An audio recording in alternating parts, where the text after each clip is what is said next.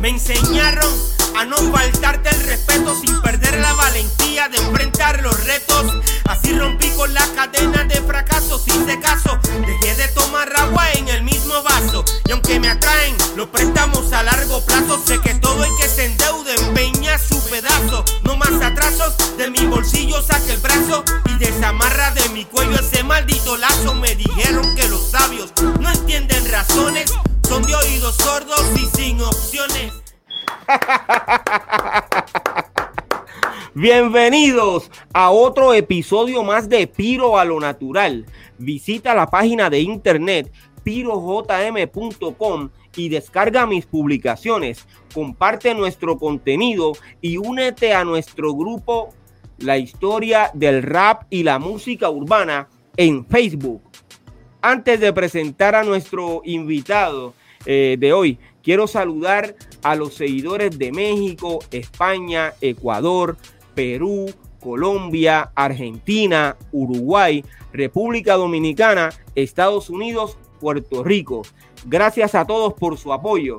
Hoy tengo en nuestra plataforma virtual al reggaetonero El Dandy. ¿Qué está pasando, Piro? ¿Qué está pasando, Piro? Saludos, saludos, mi Wow. panita. ¿Cómo está? Todo ¿Cómo bien, está, hermano, gracias a Dios. Eh, ¿Cómo tú estás? Me siento bien, este, agradecido con la oportunidad que tú me estás dando, mi hermanito. Gracias a ti por, por, por aceptar eh, eh, mi invitación. Eh, yo te vi junto a Baby Gringo eh, en un episodio de DJ Urba. De verdad que ustedes quedaron brutal. O sea, eso quedó excelente, men.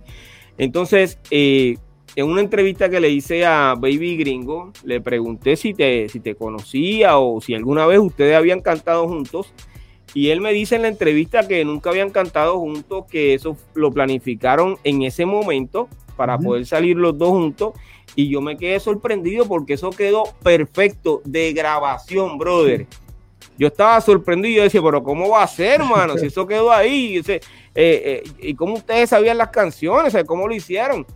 Eh, él me hizo una explicación que yo quisiera que todos los seguidores fueran a, a ver esa entrevista de Baby Gringo eh, y entonces eh, puedan eh, escuchar y ver el- la experiencia, lo que tuvo que decir Baby Gringo.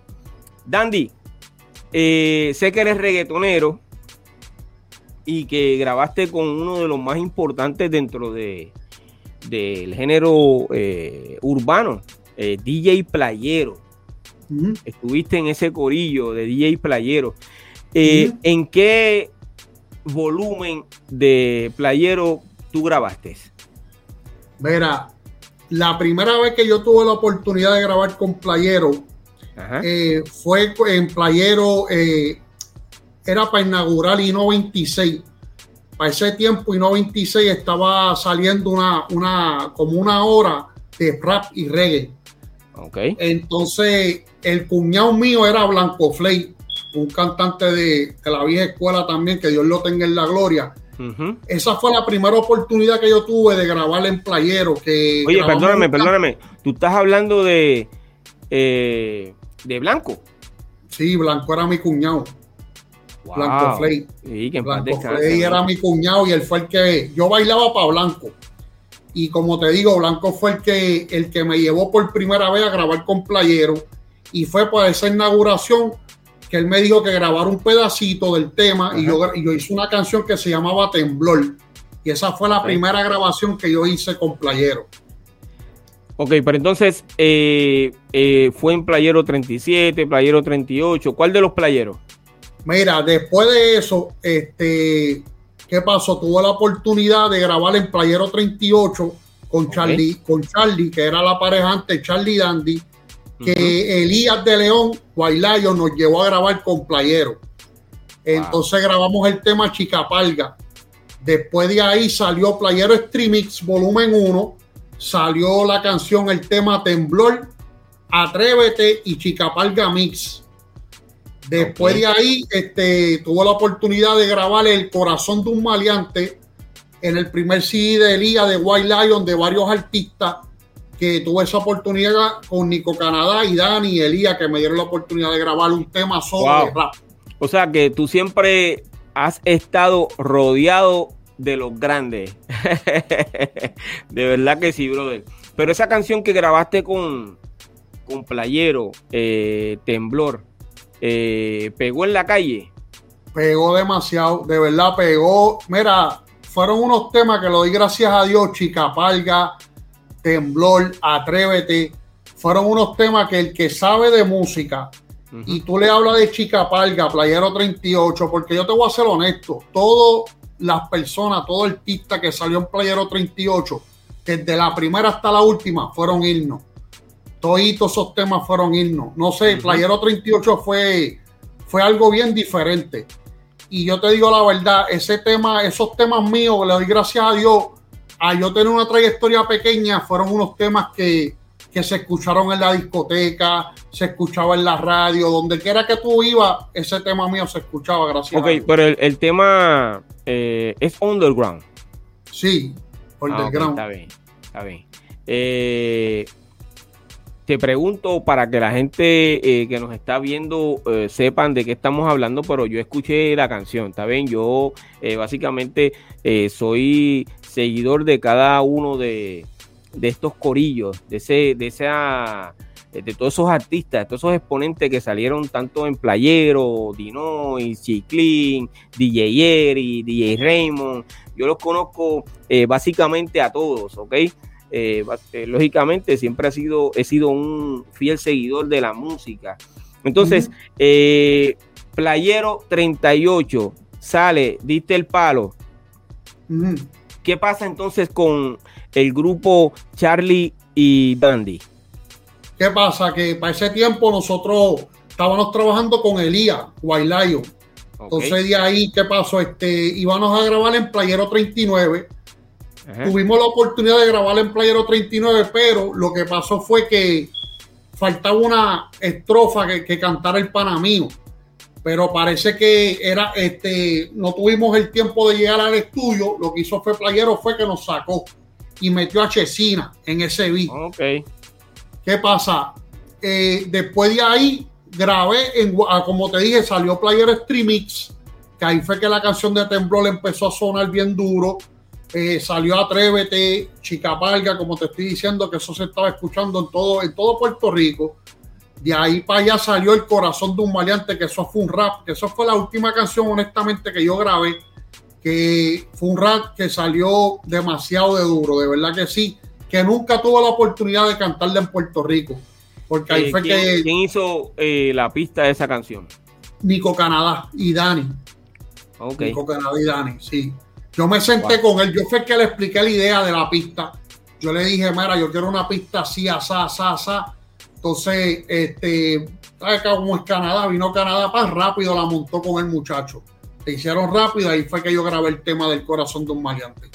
Wow. Nico es un duro eh, haciendo pistas, eso desde los años 90, ¿ok? No, no, no. Eh, saludos a Nico. Eh, grabas en la producción de, de Elías White Lion. ¿Cómo te fue ahí? Mira, honestamente, eso fue, eso fue, de verdad me fue bonito porque a pesar de que yo nunca canté el tema, salía en un CD que si tú oyes ese CD también, todas las pistas de ese CD son originales. Ahí no hay sample de nada. Desde el primero hasta lo último, eso fue, eso fue una experiencia única. ¿Entiendes? Imagínate que si fue única que ese tema, yo hace un año atrás lo volví a sacar, pero lo saqué diferente. Este, hice un remix, le cambié la música, le cambié el tono mío de cantar y desde que saqué ese tema, le doy gracias a Dios que el primer día, en una semana se fue 150 mil views. Que yo te digo, yo me sorprendí con eso. Fue en Argentina número uno pegado. Entonces, yo estaba súper contento con eso.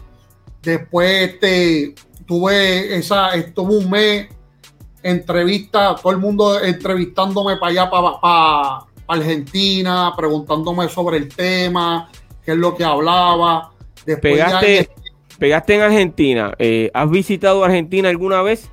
Mira, te voy a ser honesto, no. te voy a ser honesto, no. Y, esa canción tuvo número uno en YouTube, en los views en Argentina, que de verdad que nunca tuve ese privilegio de visitar a Argentina. Pero estás en la mejor disposición de llegar y, complacer al público de Argentina. sí, no, claro, sí, claro. Este, ahora mismito, mira, yo estoy en eso, yo estoy ahora mismito trabajando mi proyecto. Eh, tengo varios este, proyectos que estoy trabajando, varios temas que vienen duros con la ayuda de Dios. Y yo sé que las cosas se han, ah, se han complicado un poquito conmigo, pero tú sabes que uno tiene que seguir para adelante. Entonces, lo que viene, lo que viene es algo duro. Y honestamente, yo sé que el fanático, la gente que conocen al Dandy, saben la clase de persona que soy.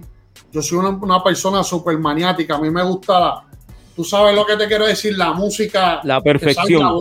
Bien, bien, bien. Y entonces, como te digo, va a salir algo bonito. De verdad que sí, va a salir algo bien. Y entonces, después de eso del corazón de un maleante, este, salí en el challenge de Baby Gringo de Metele, que grabé con él este, con el challenge del. Excelente, una canción que, que que ha estado dando vuelta por ahí ya un ratito, el, tema Métele de Baby Gringo. Pero entonces, después de del corazón de un maleante, ¿no volviste a grabar? Mira, te voy a ser honesto, después de ahí pasé un, problema bien personal. Me desilusioné de la música. Me vine para acá, para Boston, Massachusetts. Bregaba siempre con la música, pero no estaba local en mi pueblo Dama, donde yo soy grababa cositas, bregaba con música, pero no estaba en serio. ¿Qué pasa? Que, que habían una, hay una gente por ahí le dicen Nación Playero RD. Ellos son como un fan o son fanáticos de la música oscura. Entonces, esa gente de momento en Facebook empezaron a tirar. Mira, tú eres Dandy. Y yo, sí, vos, pero tú eres el Dandy que cantaba en Playero 38. Y yo, espérate. Y esta gente empezaron a motivarme. Ellos empezaron a tirarme cariño, a decirme, chico, porque dejaste de cantar, ah, eh, la música tuya aquí en Santo Domingo era número uno, este, vuelve, que si esto, y ahí fue que volví otra vez y dije, espérate, voy a tirar las últimas balas mías, ¿tú entiendes? Porque el fanático me lo está pidiendo de corazón y entonces... Las últimas balas. Sí, entonces la gente encima de mí, entonces esa gente de Nación Playero me dieron un cariño porque esa gente hicieron, aunque tú no creas, hay muchos cantantes de la vieja escuela que estaban retirados. Y hay un muchacho que se llama José que los encontró a todos. Oye, a toditos los encontraba y le, y, le decía, mira, vuelve a cantar o mira, mandame un video saludándome. Y ahí es que si, si tú vienes a ver, hay muchos de la vieja escuela que están por ahí pero también es por la motivación de Nación Playero RD, más ellos mismos motivándose, ¿tú entiendes? Conozco a, a los que componen eh, Nación Playero, son seguidores del podcast eh, El Doctorado Urbano. Les envío mi saludo desde, desde aquí y un abrazo también a, nuestros seguidores en República Dominicana.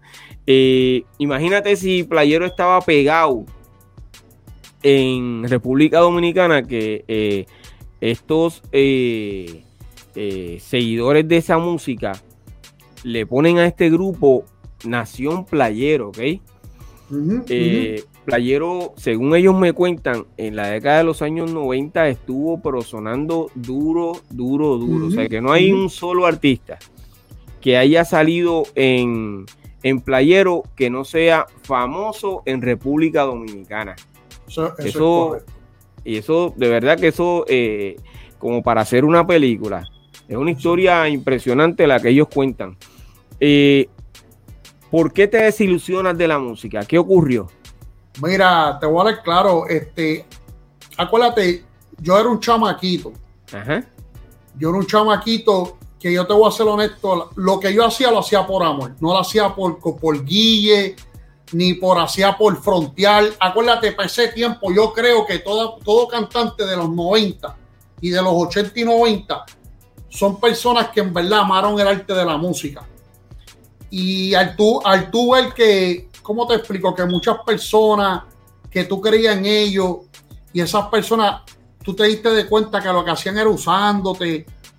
Tú sabes lo que te quiero decir, o que, no, que no respetaban el arte tuyo, pues eso lo que hizo me echó para atrás, ¿entiendes? Y yo dije, mira, olvídate de eso, yo, yo voy a seguir en lo mío porque la música, a mí me encanta la música. Pero en confiar así en gente, en compañía, en esto, pues eso me, desilusionó de verdad. Eh, ¿Tú esperabas otra cosa o que pasara algo diferente con tu carrera en los años 90?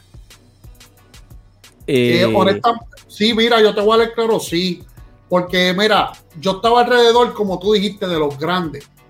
Yo estaba alrededor de Elías Guaylayo, yo estaba alrededor de Nolo Guataúa, tú sabes, Sammy, Sammy Pacheco, Boricua Guerrero. Yo estaba ahí, en, tú sabes, yo estaba con, de verdad, yo caminé, tú sabes, yo te digo que yo, eh, el primer CD de Dari Yankee, no Mercy, yo estuve ahí con Elías, cuando Elías traía todos esos samples de Nueva York, en el estudio, allá en casa de, de, de Playero, de Nico Canadá, trabajando. Tú sabes que yo siempre estuve en ese movimiento. Tú sabes, cada vez que llegaba Elías, la Montero, llegaba de Nueva York, prendía el cigarrillo, empezaba a hablar los planes, todo lo que él tenía. Todas esas cosas yo las viví. Pero, ¿cómo te explico? Hay cosas que, vuelvo y te repito, uno lo hace por amor, pero todo el mundo no te va a tratar de la misma manera. Todo el mundo no va a verte a ti como, tú sabes, de darte una oportunidad. Hay gente que a lo mejor pueden ver tu potencial y dicen, párate, vamos a dejar a este tipo en la esquina, vamos a bregar con este mejor. ¿Tú entiendes lo que te quiero decir? Y, eso fue lo que, y, ok, eh, perdóname que te interrumpa, ¿eso fue lo que ocurrió? Algo, puede ser que, puede, algo así, sí. Para no entrar mucho en detalle, yo te voy a decir claro, fueron cosas, fueron cosas que, que, muchas cosas que molestaron y... algo parecido a eso. Sí, algo parecido a eso. Entonces, eh, la motivación que, que tenía desde los años 90, Elías, eh, no te motivó a ti a continuar? Porque básicamente, eh, por lo que me estás contando y, el trabajo que he visto al pasar de los años de Elías Lion, Elías siempre fue un, hombre con visión dentro de esta industria. ¿Eso no, te motivó a tú poder eh, continuar al lado de él y etcétera? No, no, no, porque vuelvo y te repito, ahí fue que pasaron con problemas míos personales. Yo tuve unos problemitas personales que tuve. Entonces, malas decisiones como chamaquito, cuando, vuelvo y te repito, la ignorancia, cuando tú no tienes a nadie al lado tuyo que te guíe por donde te tiene que guiar. ¿Entiendes? Este, ahí fue que mi familia me dice, mira, aquí no, aquí no, no te queremos, vamos a mandarte para allá, para, para Massachusetts para que eches para adelante. Entonces, no, Elías, Elías para mí, yo siempre veía a Elías alguien grande, porque yo te soy honesto, Elías, Elías, Elías es como de la familia, de parte de mi hermano mayor. Y Elías siempre, yo lo veía, mira, ese hombre yo lo veía, lo que él hablaba, lo que todo lo que él habló en los 90, se está viendo ahora, el fruto. Todas esas cosas que me era del pelo pintado, él mismo decía tantas cosas que él hablaba, brodercito, que yo me río, yo digo, diantre, mira lo que llegó Elías. Porque el hombre, en verdad, el hombre tenía una, visión bien grande, de verdad que sí, como tenía, una mentalidad demasiado, demasiado de grande. ¿Has podido hablar con Elías eh, en este tiempo? No, no, no, no. Este, hace como dos años atrás, el hermano mío lo vio allá en Miami y él me mandó un video relajándome, pero que hace tiempo yo no hablo con Elías, ocho años que yo no hablo con ese hombre, años. O sea que básicamente es posible que Elías no sepa que tú regresaste a la música. Bueno, yo digo que sí, porque el de que él sabe, sabe. Él sabe que la música, acuérdate que la, misma gente que yo conozco, que él conoce, el video ese del corazón de un maleante, DJ Urba, imagínate, él vio a DJ Urba, él me vio, ¿entiendes? Yo sé que él me vio y él, tú sabes, como te digo, pero que Elías, Elías me imagino que está en otras cosas. Elías, acuérdate, Elías es un hombre ocupado, Elías es una persona que tiene, que tiene sus negocios y tiene muchos cantantes y el, hombre me imagino que, imagínate, me vio, a lo mejor se, imagínate, se sintió bien, pero que yo no lo culpo a él tampoco porque él tiene sus negocios, él tiene su vida, él tiene sus cosas que hacer personales, ¿entiendes? ¿Cómo eh, haces contacto con DJ Urba para presentarse, presentarte eh, en su podcast? Mira, eso fue, eso fue magia de Nación Playero de Redes. José, José fue el que me dio el número. José, José viene y me llamó y me dice, te voy a decir algo. Me dice, tú tienes que ir para donde Urba. Y yo, pero sí, yo sé, pero vamos a esperar lo que pase. Y me dice, no, no, no, toma el número, llámalo. Y yo le dije, ¿estás seguro? Y me dice, llámalo, toma el número y llámalo. Entonces, ¿qué pasa? vine yo y le tiré, le tiré un texto.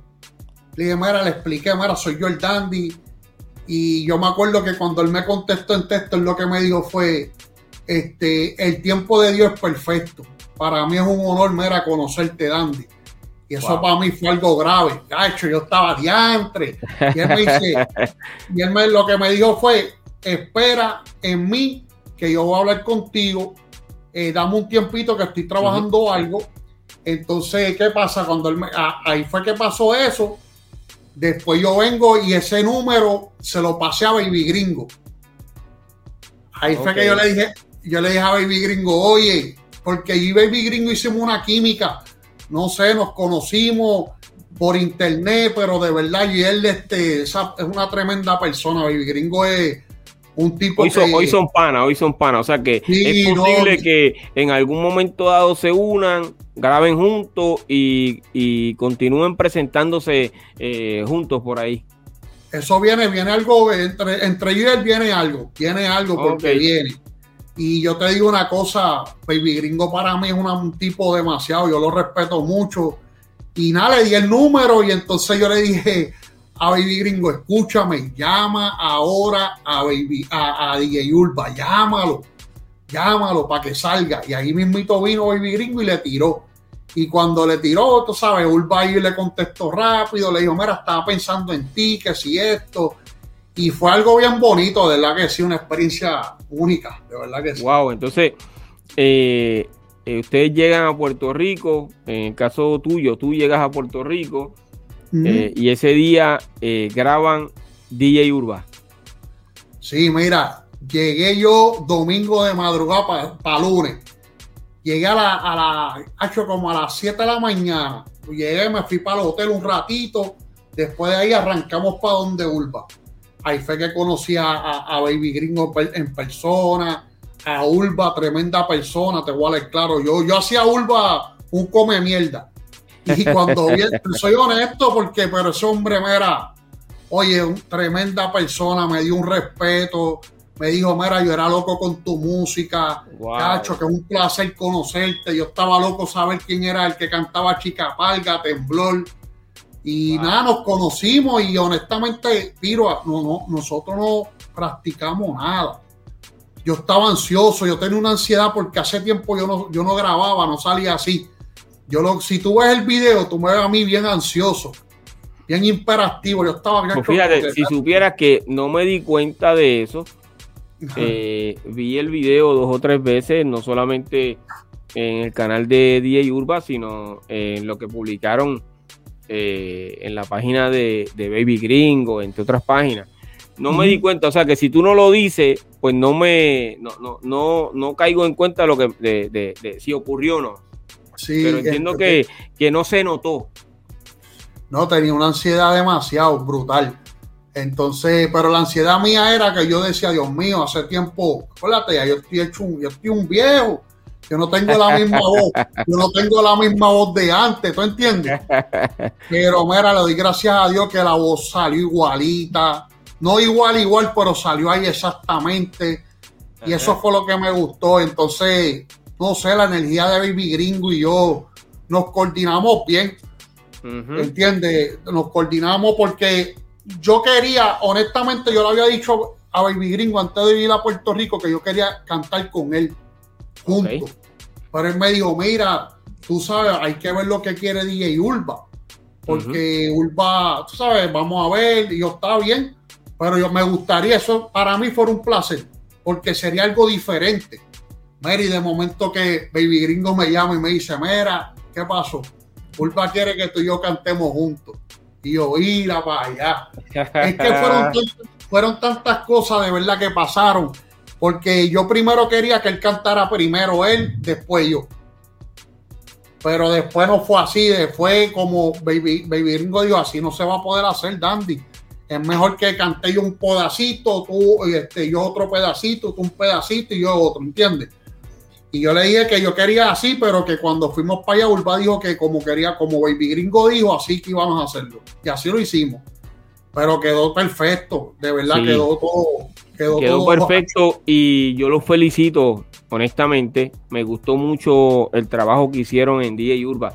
Eh, después de ese día, me imagino que saliste motivado a querer eh, trabajar tu carrera eh, como reggaetonero. No, claro, claro, porque ahí yo estaba trabajando en una compañía ya. Cuando, cuando yo llegué a Urba, ya yo estaba trabajando en una, en una compañía de música, pero como te digo, las cosas pasan por razones. La persona cambió de la noche a la mañana también conmigo. Se puso como, te voy a ver claro, celoso porque el hombre, empezamos algo nosotros dos, una asociación en cuestión de la música, saqué el corazón de un maleante, sacamos el video, él mismo vio que se fue 150 mil views en una semana, hicimos un video terrible, que el video tú lo ves en YouTube, el corazón de un maleante, estilo película, gracias a Dios, una cosa bien bonita. Fuimos para lo de Urba, viramos para atrás, entonces ahí fue que tuvimos problemas con la compañía que yo estaba dejé, dejé de, la asociación con él. Entonces empecé a grabar con DJ Ayus, un productor aquí. Pero que vuelvo y te repito, han pasado cositas. Mira, hace dos, semanas atrás murió mi tía. Eh, hace poquito perdí un pana mío, Willy Santana de Honduras, que era un fan mío, que yo lo, yo lo metí en el challenge de, de Baby Gringo, que lo mataron. Wow de abuso, porque el chamaquito lo que pasa es que tenía un mensaje, una música de mensaje contra la droga y todas esas cosas así, y perdió la vida, tú sabes, tratando de, traer la verdad, ¿entiendes? Entonces, ¿cómo te explico? Fueron muchas cosas que me han pasado, pero vuelvo y te repito, eh, lo, que viene por ahí es duro, es piro. Yo no me eh, viene un proyecto que yo sé que cuando tú le escuches, como persona que tú sabes de la música, tú vas a decir, mira, valió la pena, todo lo que te pasó valió la pena en verdad porque esta música se escucha buena y tiene un buen material. Tú vas a ver que sí. Eh, ¿Vas a continuar cantando reggaetón o eh, vas a cantar rap? Te voy a hablar claro. Yo voy a cantar a lo mejor un reggaetón o un dembow. Viene un dembow, viene un dembow bien duro pero lo mío es rap. Yo siempre a mí me ha gustado el hip hop y el rap. El rap para mí es algo que, no sé, que me representa más. Para mí es algo que, no sé, yo respeto el reggaetón porque de ahí yo salí, pero yo siempre he sido rapero, yo soy fanático tuyo, de, del aborto. Gracias, de los, tiempos, de los tiempos Rubén DJ, Vico C, el show de las 12 cuando Rubén llevaba a todos esos cantantes para allá. Yo, yo, yo soy de ese tiempo, ¿entiendes? Yo sé de esa música y, honestamente estoy contento con eso, de verdad que sí. Gracias, brother. Eh, o sea que eh, llevas eh, el rap, como quien dice, en la sangre. ¿No te molesta que te digan reggaetonero? no, no, no, me, molesta, porque yo te digo, no, porque son sangana, el que se molesta por eso, eso es una estupidez, yo digo. ¿Qué pasó con eh, tu compañero eh, Charlie? Mira, ¿Qué pasó con el este grupo en realidad? Creo que esa pregunta te la hice al principio, pero eh, no sé si la dejamos en el tintero la contestación. ¿Qué ocurrió? ¿Por qué se separaron? Mira, este, lo que pasó con él, Charlie, Charlie Dre es mi pana, ese es mi amigo, ese es mi hermano. Yo y él no tuvimos indiferencia, nada de eso. Lo que pasó, como te digo, el problema que, personal que yo tuve eso lo que hizo fue que nos separamos, ¿entiendes? Pero él es mi hermano, él estuvo, después que yo me salí, él, empezó a cantar con Laker, eh, grabaron un par de temas en, Canadá, en planes reggae, él siguió cantando. Después tuvo un par de problemitas personales también, se alejó un poquito de la, ¿sabes? Está alejado un poquito de la música, pero lo que te puedo decir que es tremenda persona, de verdad que sí, yo nunca he tenido problema con él, criado con él Él es del caserío donde es mi, mi padre, de Torre Sabana. Y siempre fuimos buenos amigos y somos buenos amigos. Excelente. Y quisiera que me hablaras un poco sobre cómo eh, despierta o cómo nace eh, tu pasión por la música. Y cuando hablo de música, pues básicamente ya me dijiste que, que, tú eres rapero. ¿Cómo nace tu, tu, pasión por el rap en español? Mira, honesta, en español de verdad te voy a ser honesto. La música, yo me enamoré en inglés, la música en inglés, porque para ese tiempo todo el mundo no tenía esa conexión de tener esa música, si no era que alguien en la urbanización tenía cable y podía ir uno para allá a ver los videos musicales de acá de afuera. Y como te digo, este, la música a mí fue por mi hermano, te voy a decir, mi hermano mayor. Eh, cuando yo lo veía él llegando de Nueva York, yo veía que el hermano mío siempre venía con esos discos, esa música de allá, y yo escuchaba esos discos en casa de mi hermana. Y los pasaba en un cassette y me los llevaba. Y empezaba a meditar y yo dije, ya, entre esta música y sin entenderla porque yo no la entendía. Era el ritmo de y el estilo. Entonces empecé a aprender. Ahí fue que me enamoré de esa cultura. Entonces ahí fue que me enamoré también de la cultura en español cuando escuchaba a, a Bicosí, escuchaba a ti, a Rubén DJ, Bruliencí, que Bruliencí lo, este, lo manejaba William Feo, uno que, que era del Corillo de Torres. Entonces para mí eso fue algo grande. Empecé a bailar, pues yo bailaba rap. Entonces empecé a bailar con un grupito de muchachos, este, aprenderme los pases, la música. Y como te digo, este, para mí eso fue algo grande. Y al aborto, el tema tuyo, ese, ese tema yo lo tenía al palo, de verdad, aunque no me creas. Yo lo tenía al palo. Entonces, yo te iba a decir que había, había otro tema del aborto, ¿verdad? Base se llamaba el muchacho, algo así, ¿verdad? Tú me estás hablando de MC Base. Sí, de sí, Carolina.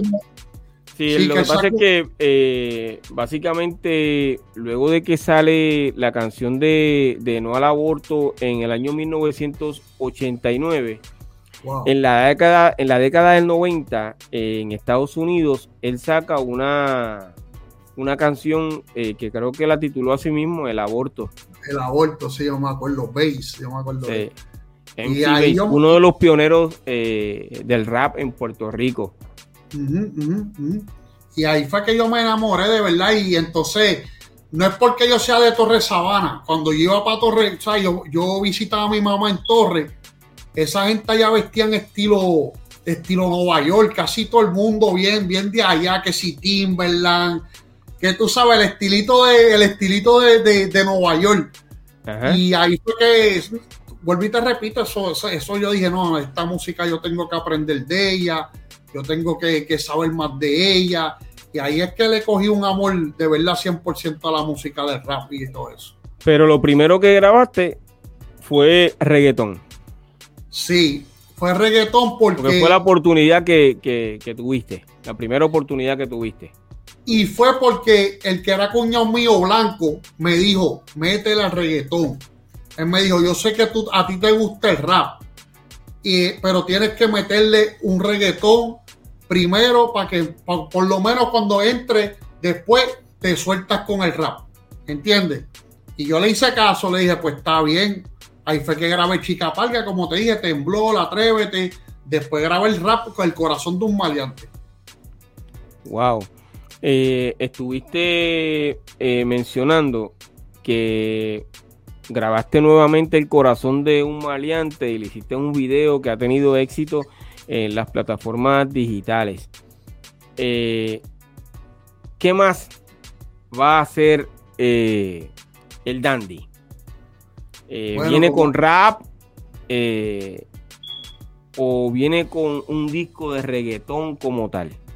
Mira, te voy a dar claro, como te estaba diciendo ahorita, yo voy a venir con un CD de rap solamente voy a hacer dos dembow, dos dembow, pero voy a venir con, voy a venir con, con temas reales, no porque sea yo real, temas vivencias mías, temas que yo he visto, cosas que yo he visto.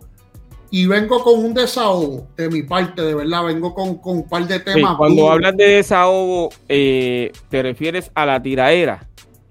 No, no, no. tirándole a alguien? No, tirarle a nadie, no, porque yo te voy a dar claro, yo no, yo no tengo problema con nadie. El que me quiera tirar, pues que me tire, tú sabes lo que te quiero decir. Pero el desahogo mío es con, con eh, honestamente, con el cambio musical, con las cosas que están pasando, con la industria la gente, tú sabes, no sé, este, yo no puedo buscar a nadie porque yo no soy quien para buscar, pero la música ha cambiado mucho, brother.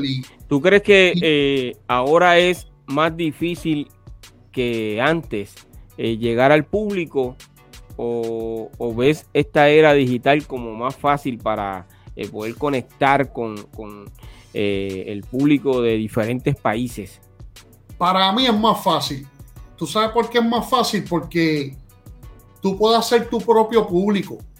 Tú puedes coger este una cámara, un, un y tú hacer tu mismo imperio.